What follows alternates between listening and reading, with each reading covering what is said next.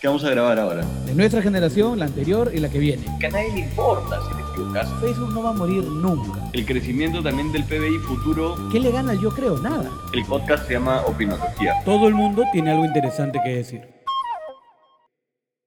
Hola a todos, bienvenidos a nuestro quinto episodio de Opinología 101, un podcast donde hablaremos de actualidad, estilo de vida, emprendimiento, buenos hábitos, desarrollo personal y más. Yo soy Carlos Villacorta. Y yo soy Gustavo Taboada. Y una de las industrias que ha sido más afectada por la coyuntura actual ha sido la industria del deporte. Muchas personas se preguntan cuándo van a poder volver al estadio, cuándo van a poder alentar a su equipo o a la persona, este deportista al que siguen desde hace muchos años, o cuándo se va a reactivar la industria en general.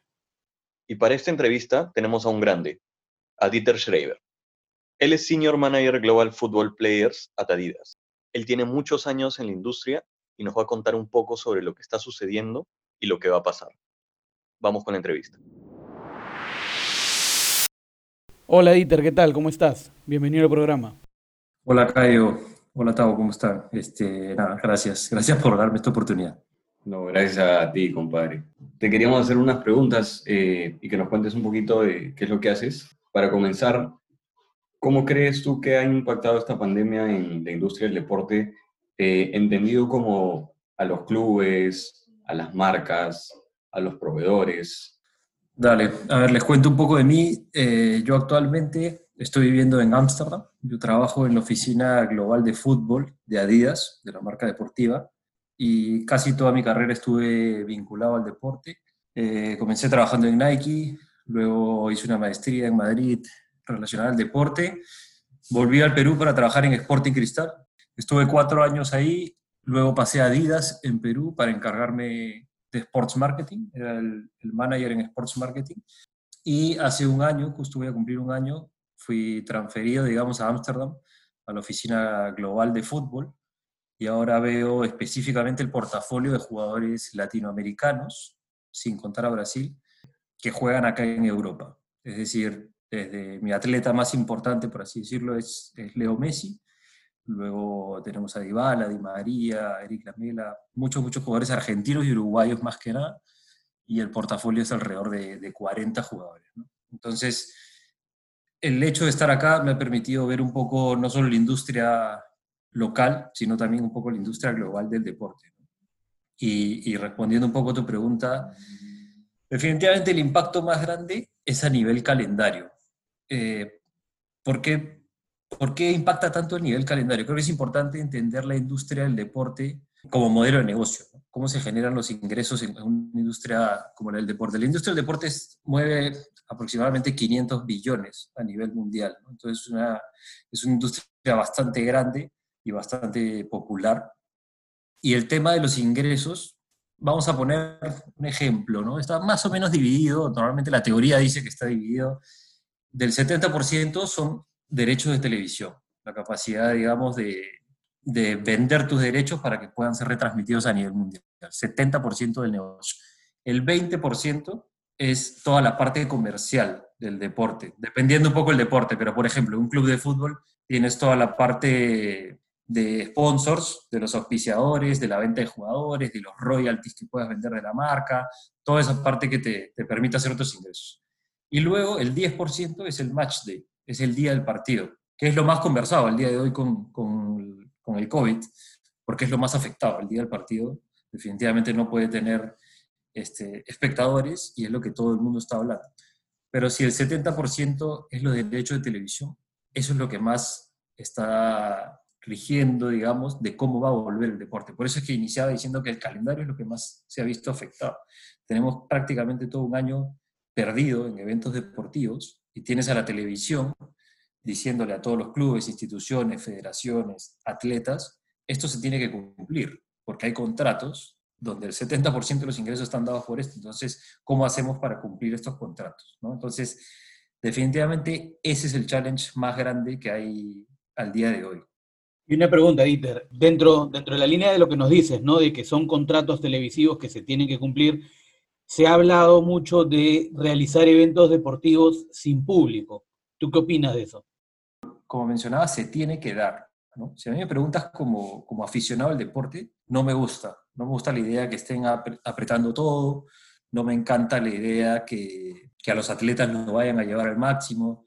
Obviamente el espectáculo no es lo mismo, porque a veces hablamos mucho de fútbol y, el fútbol y el deporte colectivo en esta situación extrema, yo creo que puede encontrar soluciones. O sea, ya se han dado algunas cosas. Por ejemplo, ya no son tres cambios durante el partido de fútbol, sino son cinco cambios. Puedes inscribir más jugadores.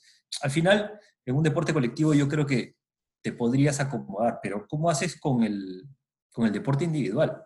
O sea, ¿cómo haces, imagínate, el calendario de tenis, que es súper apretado, tienes los cuatro Grand Slam de tenis. ¿Cómo le dices a Nadal, cómo le dices a Djokovic, a Federer, que de una semana a la otra van a tener que cambiar de tierra batida a césped, y que además tienen que defender su título? O cómo le dices a un piloto de Fórmula 1, que entre carrera y carrera ya no va a haber el tiempo que siempre había, sino va a haber mucho menos tiempo. Es, o sea, el desgaste mental, el desgaste físico, es muy difícil, ¿no? Entonces, y bueno, puedes entrar en mil deportes, en las maratones, en el ciclismo, en las artes marciales, ¿no? O sea, en las artes marciales no es que puedas pelear todos los días por simplemente cumplir el contrato de la televisión. Entonces, es fregado. Eh, por eso yo decía que lo que más afecta es el calendario. Definitivamente también la televisión está en su derecho de, solicitar de que los eventos más importantes sucedan. Y creo que en eso están. Están organizándose, viendo cómo pueden hacer, hay una solución, al día de hoy creo que nadie la tiene. Hay eventos que ya están pasando a puertas cerradas y, que tienen que hacerse, ¿no? Y sobre todo que, por ejemplo, claro, lo que tú dices, ¿no? Hay, hay deportes que son un poco más flexibles, pero por ejemplo el, boxeo también, eh, un boxeador debería pelear dos veces al año, ¿no? Claro, eh, con excepciones como Mike Tyson que pelea como cuatro veces al año, pero necesitan prepararse, ¿no? Psicológicamente, físicamente. Y no es como que digas, oye, mañana peleas, ah, ya, vamos a pelear. O sea, necesitas pues toda una, una preparación. Y, y, y, justamente también eso te, te, quería preguntar, ¿qué protocolos hay, no? Así como a, las industrias eh, nos están exigiendo ciertos protocolos para operar. ¿Hay protocolos mundiales para deportes de contacto, para deportes de, no de contacto? ¿Cómo es esto?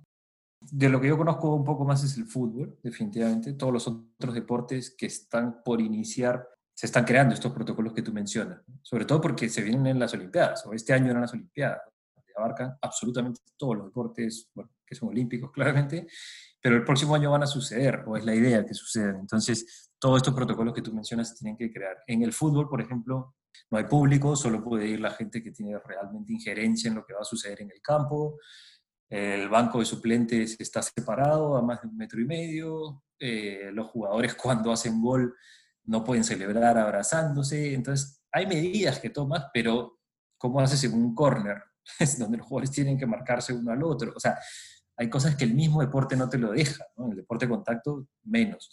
Pero, o sea, la única manera es hacer las pruebas, que todos los protocolos médicos, que la gente, yo creo que que los mismos contratos van a hacer que todo el mundo se quiera cubrir, ¿no? Entonces los deportistas van a tener que aceptar que lo hacen asumiendo de que hay un cierto riesgo y tal. Pero, como yo te decía al comienzo, a mí no, no me encanta la idea de que los presionen tanto, pero también hay una línea ahí delgada que también tienes que cumplir con que sucedan estas cosas.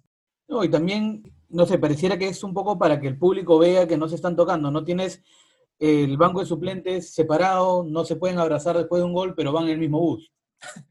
Claro, exacto. Y, en ese gusto de uno y se contagiaron todos. Sí, claro. O sea, para mí se lleva hasta un poco a lo ridículo, ¿no? esas cosas, esos pequeños detalles que quieres llevar a cabo, nadie estaba preparado para esto y todo el mundo está medio que improvisando.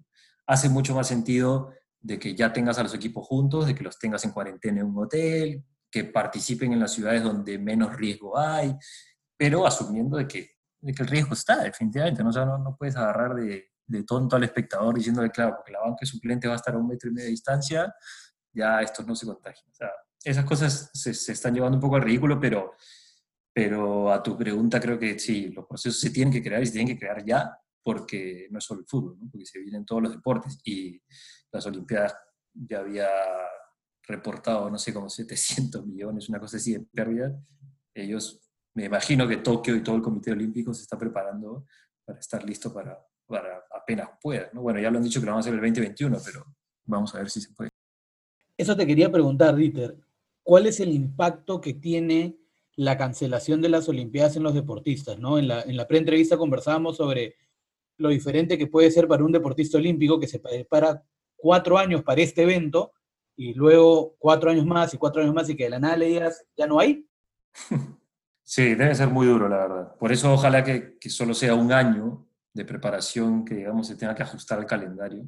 Sobre todo, yo creo que la parte mental, ¿no? Porque yo creo que la parte física, fisiológica, si bien a los deportistas mayores les podría afectar, al deportista que esté en un rango de edad normal, creo que se puede organizar y se puede planificar un año más para prepararse. Pero es lo que tú dices, eh, el aspecto mental es clave. Estás preparándote toda tu vida para esta competencia, que es una competencia que es la más vista de los deportes a nivel mundial, obviamente es la, la, competencia que la industria espera, y, y, cómo preparas a tu atleta mentalmente para, para rendir, ¿no? O sea, las Olimpiadas es muy interesante porque la mayoría de récords olímpicos cuando entrenan no los logran batir así nomás, los baten en las Olimpiadas. Entonces tú dices, tienes tres años entrenando y los bates en las Olimpiadas, claro, porque el nivel de adrenalina, porque el nivel de competencia es distinto, por el público, por, por mil cosas. Entonces te estás preparando, preparando, preparando y llega esto, ok, hay que agregarle un año más, debe ser muy difícil.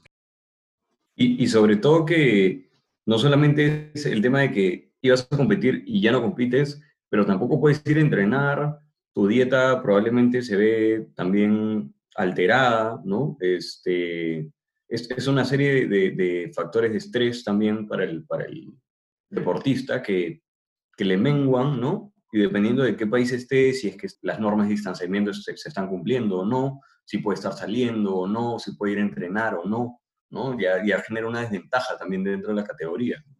Sí, tal cual. Por eso ahí más que nunca va a ser, más, o sea, va a ser importante la disciplina del deportista y encontrar los recursos, ¿no? O sea, inclusive muchos clubes de fútbol o, deportistas este, individuales lo están haciendo de la misma manera como estamos haciendo esta conversación, a través de Zoom, a través de, de sus entrenadores, sus nutricionistas.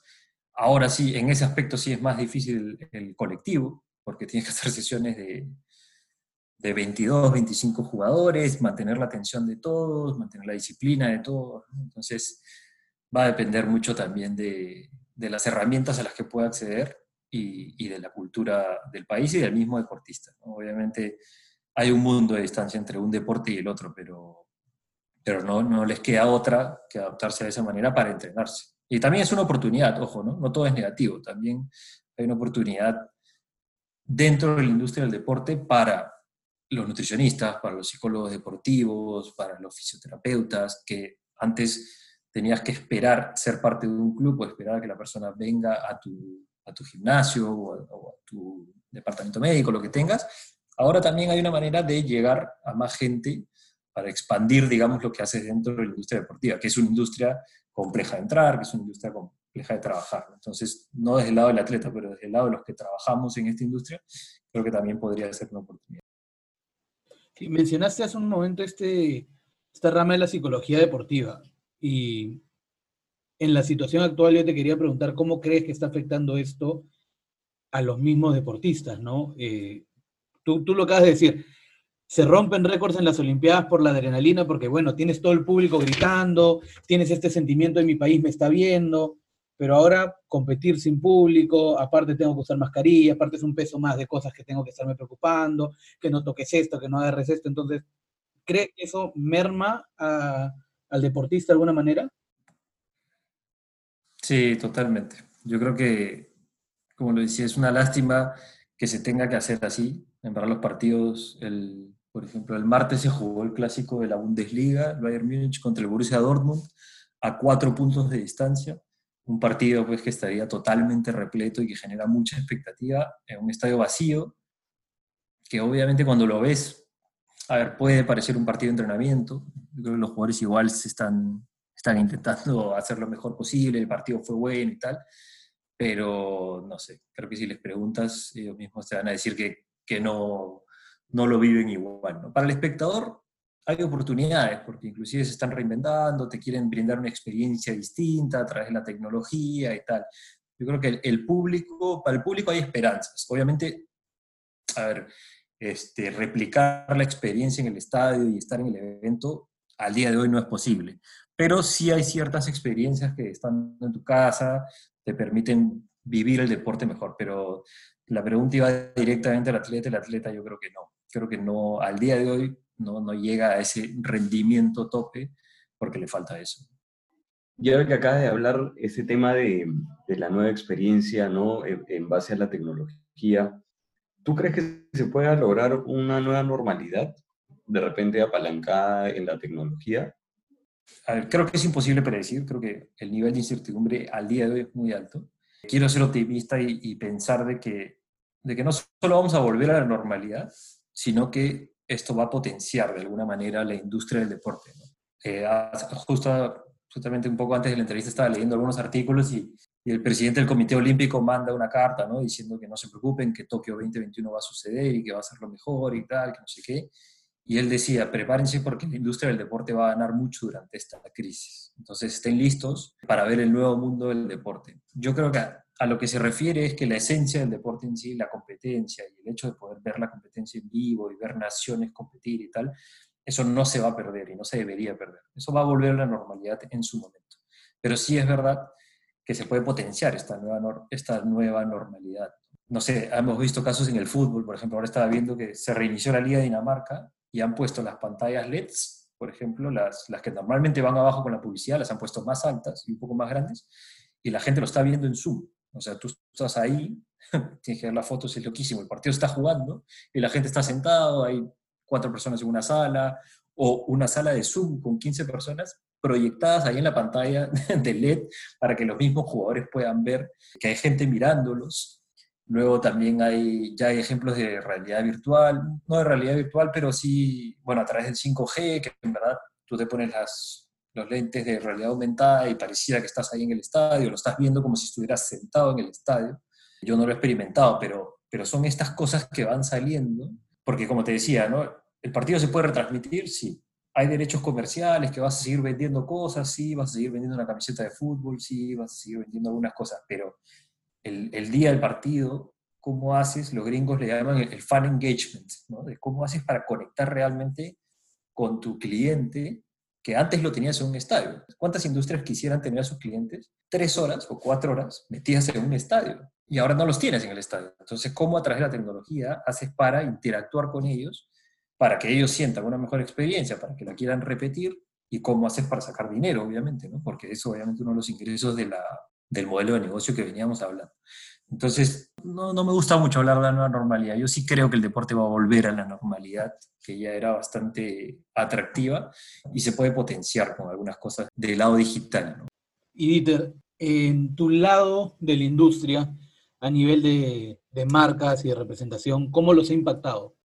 El impacto ha sido en lo económico, ¿no? Definitivamente a toda la industria, en este caso yo desde Adidas es, es la industria de de artículos deportivos, ¿no? zapatillas, textiles, obviamente con el cierre de las, de las tiendas tienes un, ingreso que, que, se corta de golpe, de paro, si bien tenemos el e-com y tenemos el, el adidas.com, pero las tiendas se cortaron, nadie va a tiendas a comprar. Entonces, obviamente, lo primero que tienes es un, una jalada de freno mano de, ok, no vamos a tener los ingresos que planeábamos, ¿cómo hacemos para controlar los costos? ¿Qué costos son los que podemos controlar?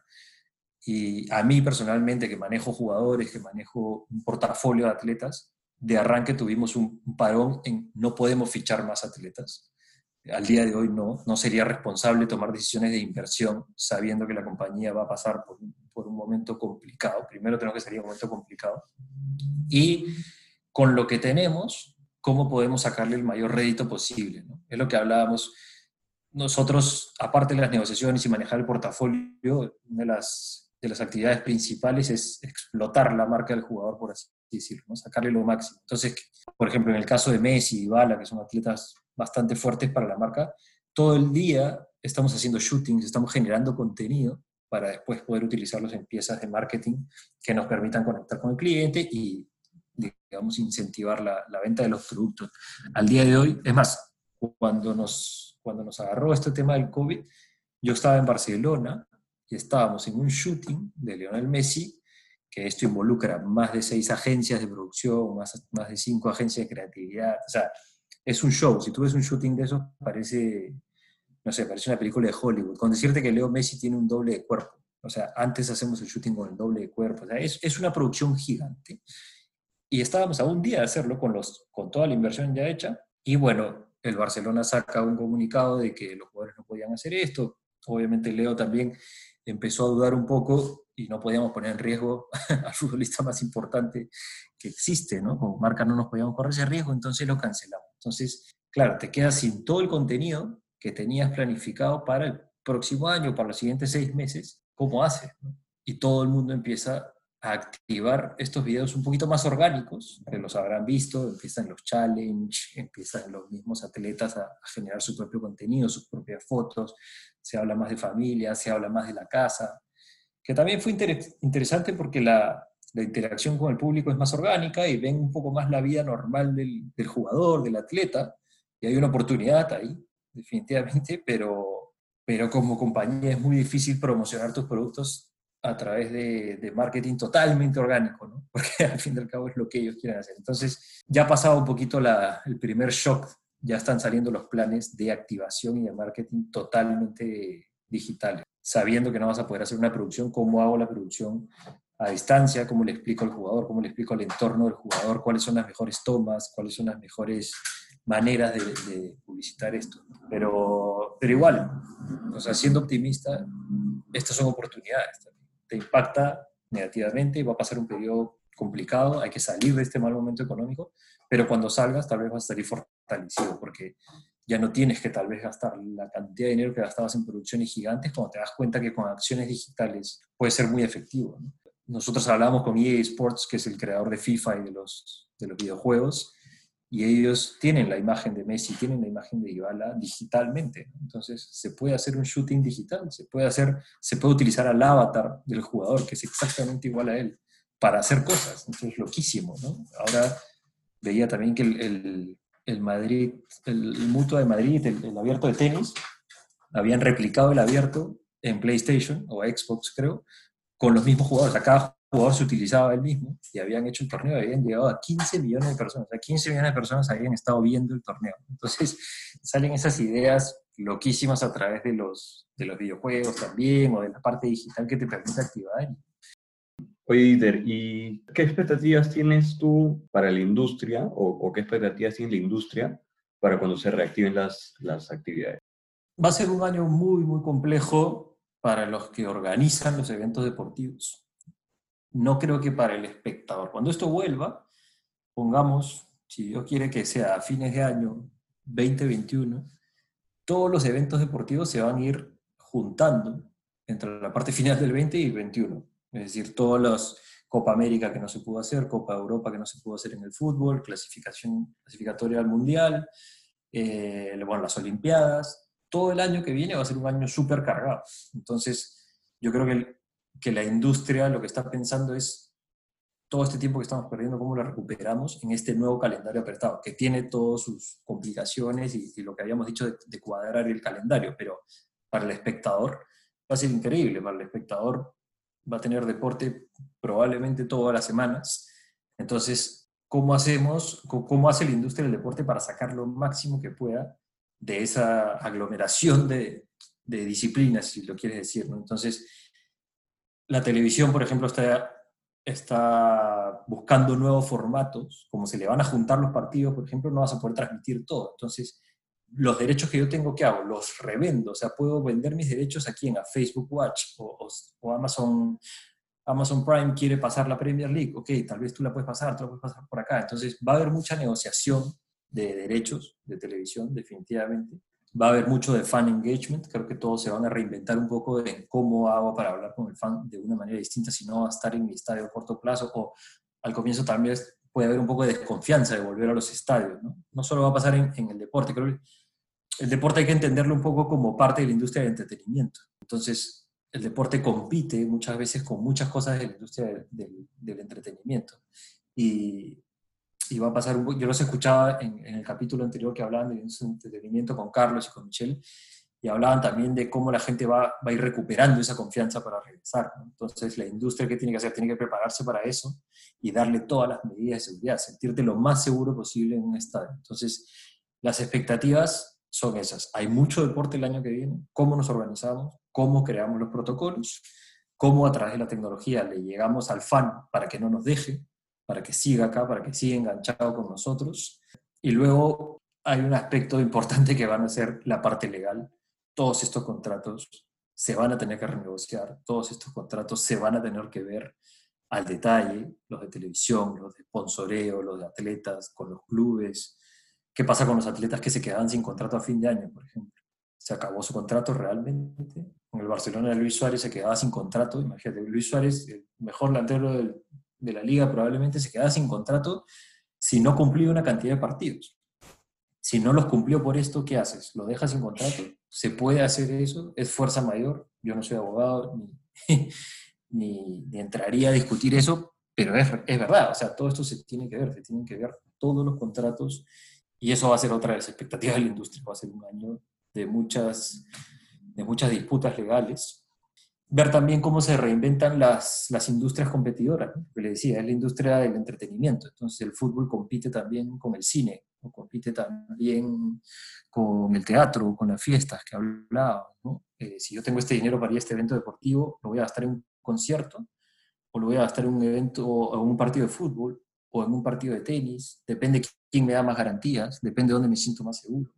Entonces, eso es un poco la, expectativa. Al día de hoy de incertidumbre, para el próximo año se va a ir, todos estos temas creo que se van a ir aclarando un poco. Y luego también hay un tema importante que son los esports, ¿no? O sea, cómo los, los videojuegos van a, van a impactar. Realmente son parte de la industria del deporte. Hay gente que los quiere aceptar, hay gente que no los quiere aceptar yo no creo que los esports van a entrar a robarse una parte de la torta del deporte. Yo creo que va a crecer la torta, creo que va a haber oportunidad para más y creo que ellos van a poder jugar dentro de esta industria. O sea, a ver, estoy hablando como si fuera hace dos años, esto ya existe, esto ya es una realidad. A mí me genera mucha expectativa ver cómo los esports este, realmente pueden impactar. Yo no me imaginaba viendo deportes virtuales, la verdad.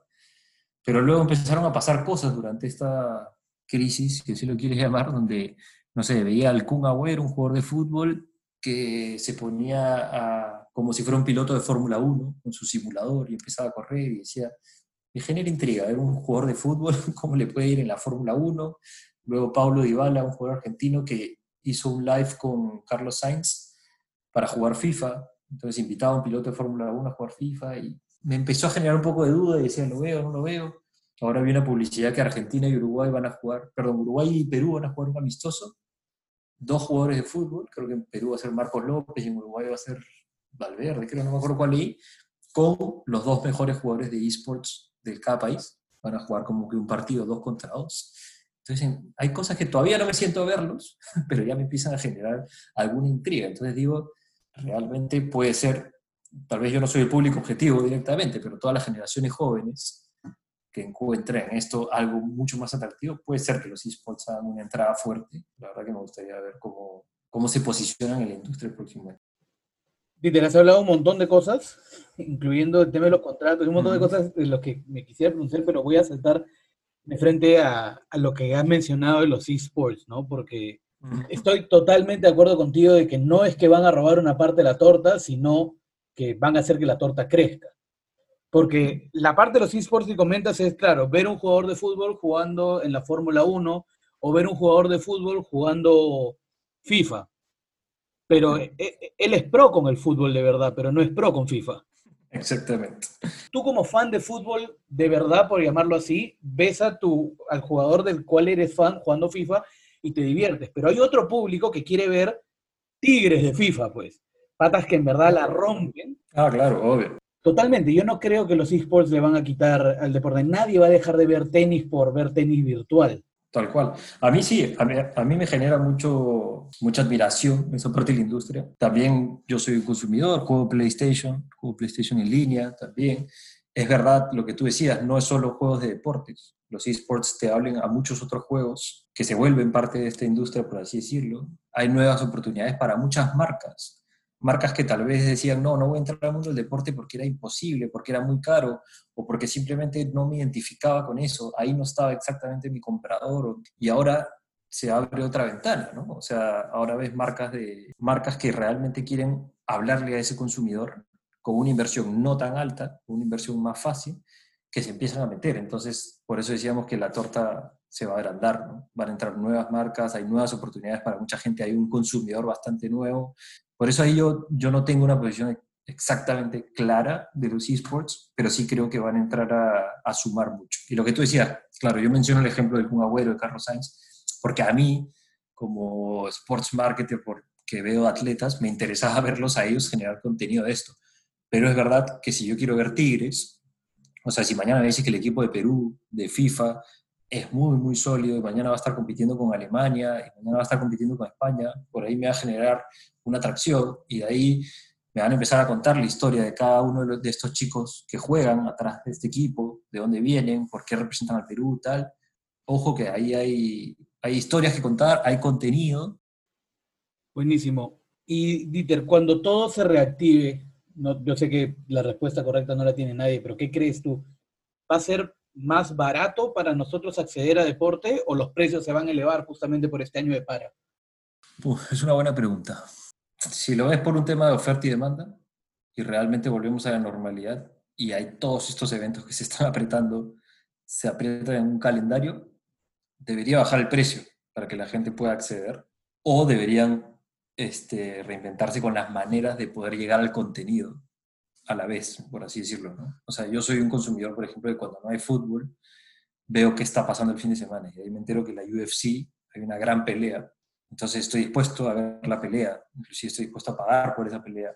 Ese es mi caso. ¿no? Entonces, en este año que se va a apretar todo, no va a poder darse eso, porque los que ven fútbol van a poder ver fútbol todo el año, los que ven tenis van a poder ver tenis todo el año, asumiendo que se vuelve una normalidad donde este calendario está apretado. Entonces, si quieres captar a más gente, entendería que o los precios o la manera de acceder al, deporte va a tener que bajar en caso sea un precio o de ser más accesible en caso sea un medio de, para poder ver el deporte, para poder consumirlo. Peter, yo soy bastante cinéfilo, ¿no? Y creo que he visto demasiadas películas sobre experiencias reales del deporte y, algunas ficticias, ¿no? Hay una película en particular que me gusta mucho que se llama Moneyball. Habla sobre un deporte que también me agrada, eh, que es el béisbol, y cómo se redefinió la manera en, que se elegían jugadores, pero lo que más me impactó definitivamente es el tema del reclutamiento, ¿no? El, reclutador eh, con experiencia, no viejo, que, que cree que tiene la fórmula para encontrar jugadores y hacerlos profesionales. ¿Crees de que ahora con, con las restricciones que hay de moverse de un lado para otro, las herramientas digitales pueden hacer de que el reclutamiento evolucione? ¿Cómo lo ves tú? Eh, bueno, comparto de que esa película es espectacular. La verdad que es, es un libro de, de, Michael Lewis, que es un libro, el libro es muy, muy interesante, que cuenta, bueno, la historia de, de Billy Bean, que es el general manager de los Oakland Athletics, que en la película lo hace Brad Pitt, este, y cómo este revolucionó, ¿no? Revolucionó, como muchas revoluciones, alrededor de una necesidad. Se dio cuenta que no tenía nada de dinero en ese club, les habían robado las mejores estrellas, y bueno, incorporan este nuevo sistema de reclutamiento, ¿no? A ver, dos cosas antes de profundizar en eso. Yo creo que si no hubiera pasado nada del COVID, igual ya estaba sucediendo. Las herramientas digitales ya estaban haciendo un impacto en el scouting fuertísimo. ¿Y por qué es tan importante el scouting? Porque en el deporte es la base de todo. Todo el mundo quiere encontrar a la nueva estrella, todo el mundo quiere encontrar al, nuevo talento. ¿no? En, en, la etapa que me tocó trabajar en Sporting Cristal, la primera parte me, me tocó ser jefe de la, de un proyecto de divisiones inferiores que, había, que estaba aplicando el Sporting Cristal, con un proyecto que había sido estructurado por la cervecera y, y, financiado, digamos, el modelo de negocio del club quería cambiar a ser un club este, comprador, a ser un club formador. Y fue una experiencia bien interesante. Cuando empezamos a, a aplicar el proyecto, fuimos a varios clubes a enterarnos de cómo lo hacían y todos te decían que el scouting era la parte más, importante para poder buscar eh, rendimiento a largo plazo, para poder buscar atletas. ¿no? Me acuerdo en la U de Chile nos dieron un ejemplo muy bueno que el director de, de toda la parte de inferiores, él decía al revés, ¿no? él pensaba al revés, decía, a ver, yo necesito un jugador con más o menos un poquito de técnica, más o menos un poquito de conocimiento del juego, y de ahí yo le voy a dar todo, le voy a dar los mejores entrenadores, le voy a llevar a competir afuera, le voy a dar psicólogo, le voy a dar nutricionista. Y se tiraron dos años haciendo eso y obviamente se, se, se golpearon contra la pared, se dieron cuenta que no, que el talento lo tienes que encontrar, está en algún lado. Después lo tienes que trabajar, claro que sí, lo tienes que pulir, pero lo tienes que encontrar. Entonces, obviamente el scouting este, se vuelve muy importante. Nosotros en el proyecto este en Sporting Cristal hacíamos un paralelo con la cervecera, que el proceso de, no soy ningún experto, pero el proceso de la producción de la cerveza, si el lúpulo no es bueno, la cerveza termina no siendo buena. Volviendo a la película, hay una escena muy interesante que es, que es Brad Pitt que se sienta a hablar con todos los scouts mayores. Habla como que con todos los, los viejos, los que tienen años de béisbol, ¿no? Y claro, los viejos le decían, no, sí, pero este viene de esta ciudad, entonces se va a poder adaptar acá, y su mujer y la familia, y tiene estos problemas, entonces este no va a servir para nosotros, tal, y él, Brad Pitt como que los escucha, no les interesa, y al final le dice como que ya, pero ¿hacen carreras o no hacen carreras? El dato más sencillo, que es la primera pregunta que harías en un jugador de Entonces, es como que se molestan los scouts mayores, como diciendo, estás, estás desestimando todo nuestro conocimiento, todo nuestro año, y en el fútbol existe mucho, ¿no? También de esas personas que, porque tienen años creen que tienen ganado el, el hecho de, de saber más. Yo no soy extremista de ninguno de los dos lados. Yo actualmente hago una maestría en la Universidad de Murcia, online, de Big Data relacionada a los deportes. ¿no? Big Data que está tan de moda, de cómo lo analizas y todos estos lenguajes de programación que te permiten sacar información muy valiosa para, para clubes o para comandos técnicos. Y obviamente me encanta esa parte, pero también sé que la data no te puede decir absolutamente todo, ¿no? Inclusive con el Machine Learning, inclusive con la, con la capacidad de, al día de hoy, con toda la data, poder pronosticar a dónde puede llegar un atleta y tal. Hay muchas variables afuera que aún estas personas, no necesariamente las personas mayores, pero las personas que realmente entienden el juego, las personas que, probablemente lo han jugado que han vivido una situación eh, como que quisieron ser deportistas y no lo lograron, entienden otros factores mentales, de adaptación, de, manejo de la presión, de lo que sea, que también hay que tomar en consideración. Entonces, creo que tiene que haber un balance entre los dos, pero sí creo que la, lo que hace la tecnología es que seas mucho más efectivo a la hora de reclutar. Es decir, si antes veías, por poner un número, no sé, a mil jugadores, la tecnología ya te puede hacer el filtro mucho, mucho más corto y mucho más, digamos, mucho más hacer, que se acerque mucho más al candidato que tú, que tú estás buscando. Hay mil herramientas el día de hoy. Exactamente. En el fútbol existen muchas herramientas, eh, como el Y-Scout, el Instat, que te permiten acceder a la imagen y ver a un atleta esté donde esté, que es lo que tú dices, ahí ya te vuelves mucho más eficiente en el hecho de que no tienes que hacer los viajes a ver a todos los atletas que tenías que ver, no solo en el fútbol, obviamente las universidades en Estados Unidos, las grandes franquicias de Estados Unidos, todo el mundo hace ahora el, reclutamiento así. A ver, la película, el béisbol, eh, en Estados Unidos todo funciona muy bien porque tienen un registro de la data espectacular, tienen una data histórica brutal y, se podían aplicar estos modelos que aplicaba en, la película. Nosotros ahora en el máster, por ejemplo, estábamos haciendo también en la NBA, tienen toda la data histórica de la NBA, entonces saben exactamente cuántos puntos hizo Michael Jordan en la universidad, cuántos puntos hicieron nosotros, cuántas asistencias, cuántos rebotes, tal. Entonces al día de hoy ven un chico que está saliendo, comparan la data que tiene él lo meten al modelo de Machine Learning y esto le termina diciendo, ok, este chico podría jugar 7, 8 años en la NBA. Entonces, es una locura. La data te está diciendo, esto puede suceder. Ahora, hay mil factores. Le fallece un familiar, va a una ciudad que no le gustó, que le robaron, que el público lo trata mal, que no sé, que hay mil factores. Entonces, un poco recopilando todo esto, creo que la, conclusión es que tiene que haber un balance entre la data y el expertise, o esta persona de mucha experiencia que conoce el juego. La data te va a dar como, va a ser como un embudo, te va a dar un filtro para llegar lo más cercano posible al talento. Y luego eh, está la experiencia de estas personas o equipos que, que, entienden el deporte, que lo han visto mucho tiempo y que te van a poder sacar estos aspectos que requieren un poquito más de profundidad humana, por así decirlo, para, para encontrar al, al, talento que realmente quieres llevar a tu institución o, o, digamos, para los clubes de fútbol.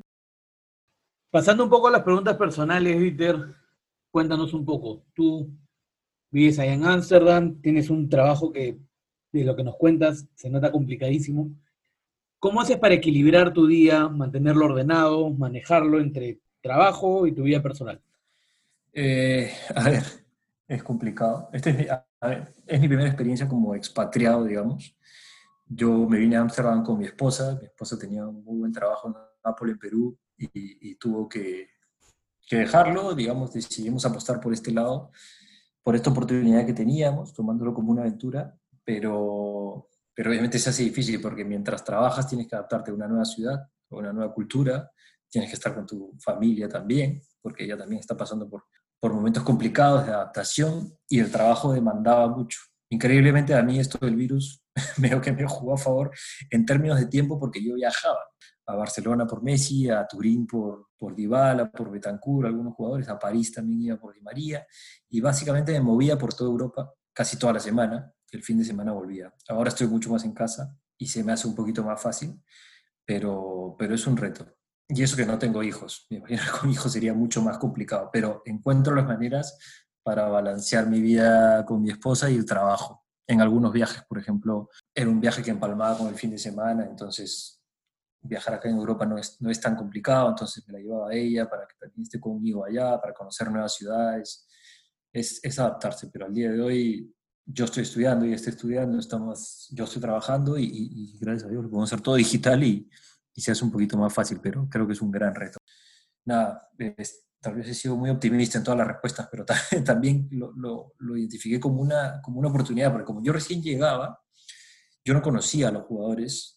O sea, yo, yo cuando estaba en Perú, en Adidas Perú, veía lo mismo prácticamente, pero para jugadores en Perú. No solo veía fútbol, veía otros deportes, pero veía jugadores en Perú. Pero a muchos de los jugadores ya los había conocido en Sporting Cristal, entonces los conocía y se me hacía un poco más fácil.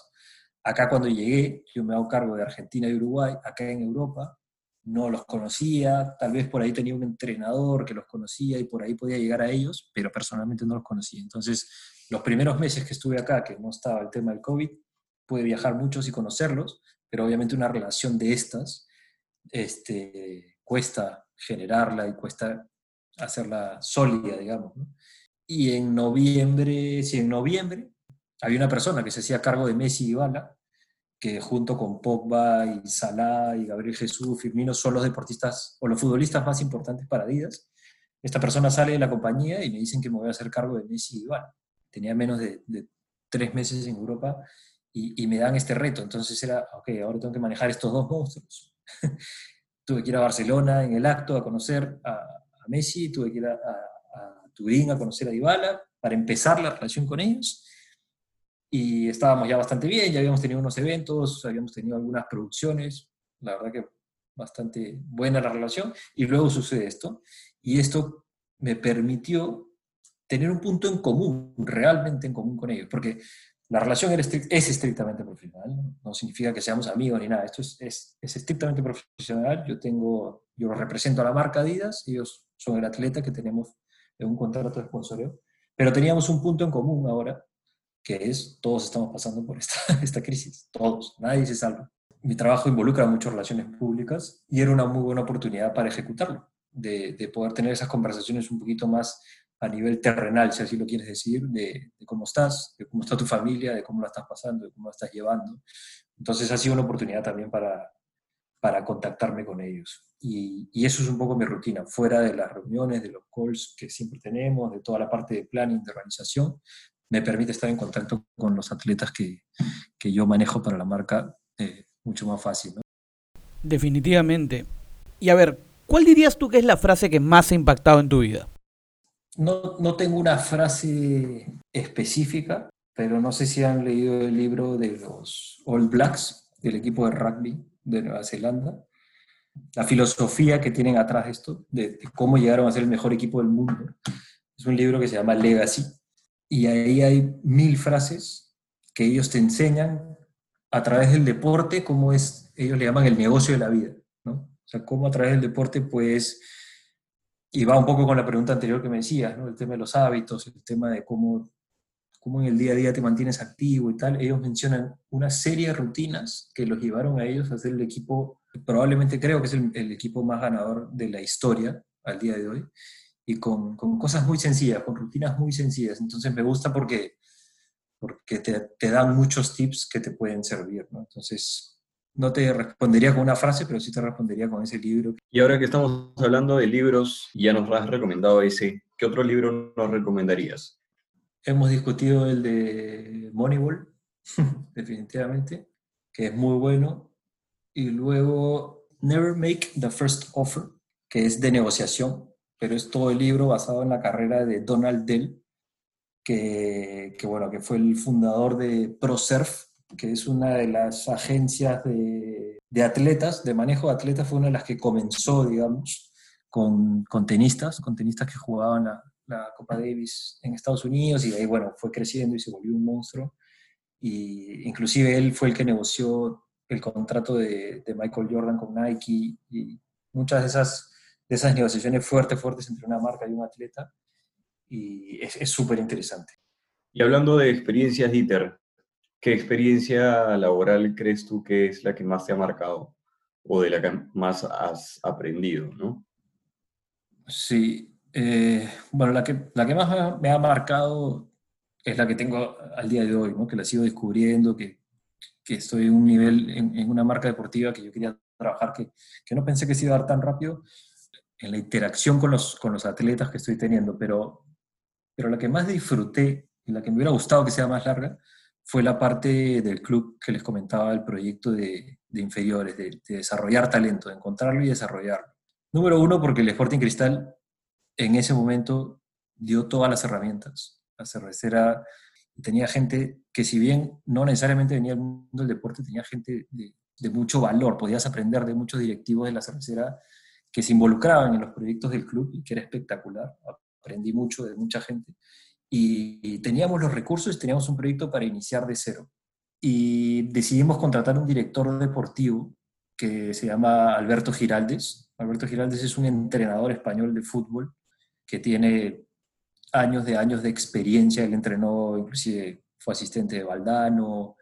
O sea, ha entrenado miles de clubes en España al primer nivel, Champions League, este, campeón en España, en Inglaterra, dirigió en la Premier League. A él le encantó el proyecto, le había gustado la ciudad, le había gustado Lima, le encantó el proyecto y él dijo, esto es un proyecto lindo porque tenemos los recursos, podemos hacer volver al Perú a lo que era, encontrar esos jugadores distintos que tenía el Perú antes. Y yo era, digamos, era la cabeza de toda la parte de gestión que iba a suceder al costado de este proyecto deportivo. Ellos veían toda la parte deportiva. Y lo que aprendí de ellos de fútbol en general, del juego en sí, que es un juego bastante complejo. Todos podemos ser fanáticos del fútbol, pero entender el juego en sí tiene muchas complejidades y, y con ellos aprendí muchísimo. Lo disfruté muchísimo. Eh, esto que te decíamos de encontrar talento, de, ir por el Perú buscando realmente chicos que, que marquen la diferencia, ir a provincia, encontrar tanto talento en la selva, encontrar talento en el norte, encontrar talento... La verdad que eso me gustaba bastante y fue una de las partes que más disfruté. Era súper divertido, la pasamos bastante, bastante bien. Después de dos años del proyecto, a mí me llaman para hacerme cargo del, primer equipo como gerente deportivo y era natural que iba a descuidar un poco este proyecto que, que igual dio frutos y que, que, yo siempre me sentí orgulloso y que me gustó bastante. Pero es la etapa de mi vida que, o de mi carrera que hasta el día de hoy me ha marcado más y me gustaría repetir. Y una última pregunta ya para cerrar. Tú mencionaste en algún momento de la entrevista que la industria del deporte es una industria un poco cerrada. ¿Tú qué le recomendarías a las personas que quieren entrar a la industria? A las personas que te escuchan y dicen, man, pensé que esa chamba que tiene él era imposible. Este, bueno, impossible is de no, me voy a poner tan, no me voy a poner tan corporativo. Es una industria difícil de entrar, definitivamente, pero también a raíz de las preguntas que hemos estado desarrollando, vemos que es una industria que va a crecer y que hay muchas más oportunidades. Creo que Perú está, en el tema de educación, está, no, no es pionero definitivamente, porque existen muchos países, pero sí le está metiendo muchas balas al tema de la educación, de la gestión del deporte. Y creo que van a haber oportunidades. Ahora, la industria del deporte, como decíamos, es complicada entrar. Entonces, para entrar tienes que darte a conocer. Definitivamente no es una industria donde vas a decir, ah, ok, quiero dedicarme al deporte para volverme millonario. No, las personas que se vuelven millonarios con el deporte son mínimas y la mayoría son atletas. Así que si no eres atleta, tienes que estar dispuesto a remar, tienes que estar dispuesto a, mostrarte, a trabajar. A mí me han contactado muchísimas personas por LinkedIn, muchísimas personas jóvenes, y siempre el primer, el primer consejo que les doy es no, no se metan a la industria del deporte porque no quieren hacer otra cosa. Hay muchas personas que se meten a estudiar economía, se meten a estudiar administración, derecho, y a la mitad de la carrera, como nos habrá pasado a todos, te entra un bajón que dices, ¿para qué me metí a esto? O te empiezan a generar mil dudas. Yo quería ser piloto como mi papá, imagínate, casi terminó siendo piloto. Entonces te entran esas dudas y hay gente que dice, no, me voy a la industria del deporte porque debe ser más chévere. Pues. Y mentira, es una industria igual de negocio que tiene todas sus complejidades. Es, tiene una parte pasional, en mi tema fue el fútbol, a mí me encanta el fútbol, me encanta el día de hoy y, por eso lo quise hacer, pero si lo vas a hacer, hazlo porque realmente estás dispuesto a a dejarte la piel para ser parte de la industria. Si no, la misma industria te va a votar y te va a decir, regresa a hacer otra cosa. Buenísimo, Dieter. Oye, Dieter, en serio, muchas gracias por tu tiempo. Eh, yo sé que ha sido difícil coordinar las horas para poder hacer esto, pero en serio creo que ha sido de las entrevistas más interesantes que hemos tenido. Y gracias por darnos la oportunidad de escucharte. Gracias, gracias a ustedes por, por la entrevista. También he pasado bien recordando un poco mi carrera y, la verdad que, que, no paren con este proyecto, porque no es, no es, fácil tampoco para ustedes llevarlo con sus, con sus horarios y su, su, día a día normal, pero háganlo porque es, es, bien interesante. La verdad que yo he estado escuchando los otros capítulos y se puede generar contenido de mucho valor, sobre todo para la gente de nuestra generación. Tú me mencionabas, Tavo, la vez pasada que decías, al fin y al cabo nuestra generación es la que se va a hacer cargo de esto a la larga. Y la verdad que me, me sonó bastante interesante, yo no lo había pensado de esa manera así tan, tan fuerte, pero sí, es como que medio que ya nos toca, ¿no? Entonces hay que, hay que compartir conocimiento y no solo... No, opinar también, en el momento que hay que opinar, hay que opinar, este, decir lo que uno siente, pero también está bonito escuchar, yo, yo disfruté mucho la de Carlos y la de Michelle de la industria del, del entretenimiento, un poco la quise escuchar también porque va mucho con, compite de alguna manera en la industria del deporte también y, y hay muchas cosas similares, pero pero adquirí conocimientos de amigos, que son, o sea, los conozco, son amigos, tal, pero nunca hemos entrado a ese nivel de profundidad que tú ves todo lo que hacen atrás y, que podría ser contigo, Tavo, en, en, cómo todas las cosas que desarrollas de, de, las clases, del debate, podría ser con Cayo, con todas estas líneas de producción y todo este mundo tan complejo que hay atrás, que, que me gustaría escuchar y si lo pueden seguir haciendo con, con más gente, háganlo, que acá tienen una persona por lo menos que lo va a escuchar. Esta fue nuestra entrevista con Dieter Schreiber. Lo que nos deja Dieter con esta entrevista es que tenemos que tener un poco de paciencia en el 2020. Lamentablemente va a ser un año difícil, pero el 2021 nos espera una industria más dinámica donde disfrutaremos de más deportes en menos tiempo. Lo que a mí me gustaría resaltar, fuera de lo interesante que puede ser el trabajo de Dieter, es cómo la industria del deporte no es ajena a la tecnología. Ese es un patrón que vemos bastante en diferentes industrias en estos días de coyuntura, en los que descubrimos nuevas maneras de usar la tecnología, algo que hemos tenido ahí o, formas de usarla que no habíamos visto antes nacen debido a la crisis. Y es interesante ver cómo esto va a evolucionar y en qué va a terminar. Totalmente de acuerdo. Muchas gracias por escuchar nuestro quinto episodio. Yo soy Carlos Villacorta. Y yo soy Gustavo Taboada. Y esto fue Opinología 101.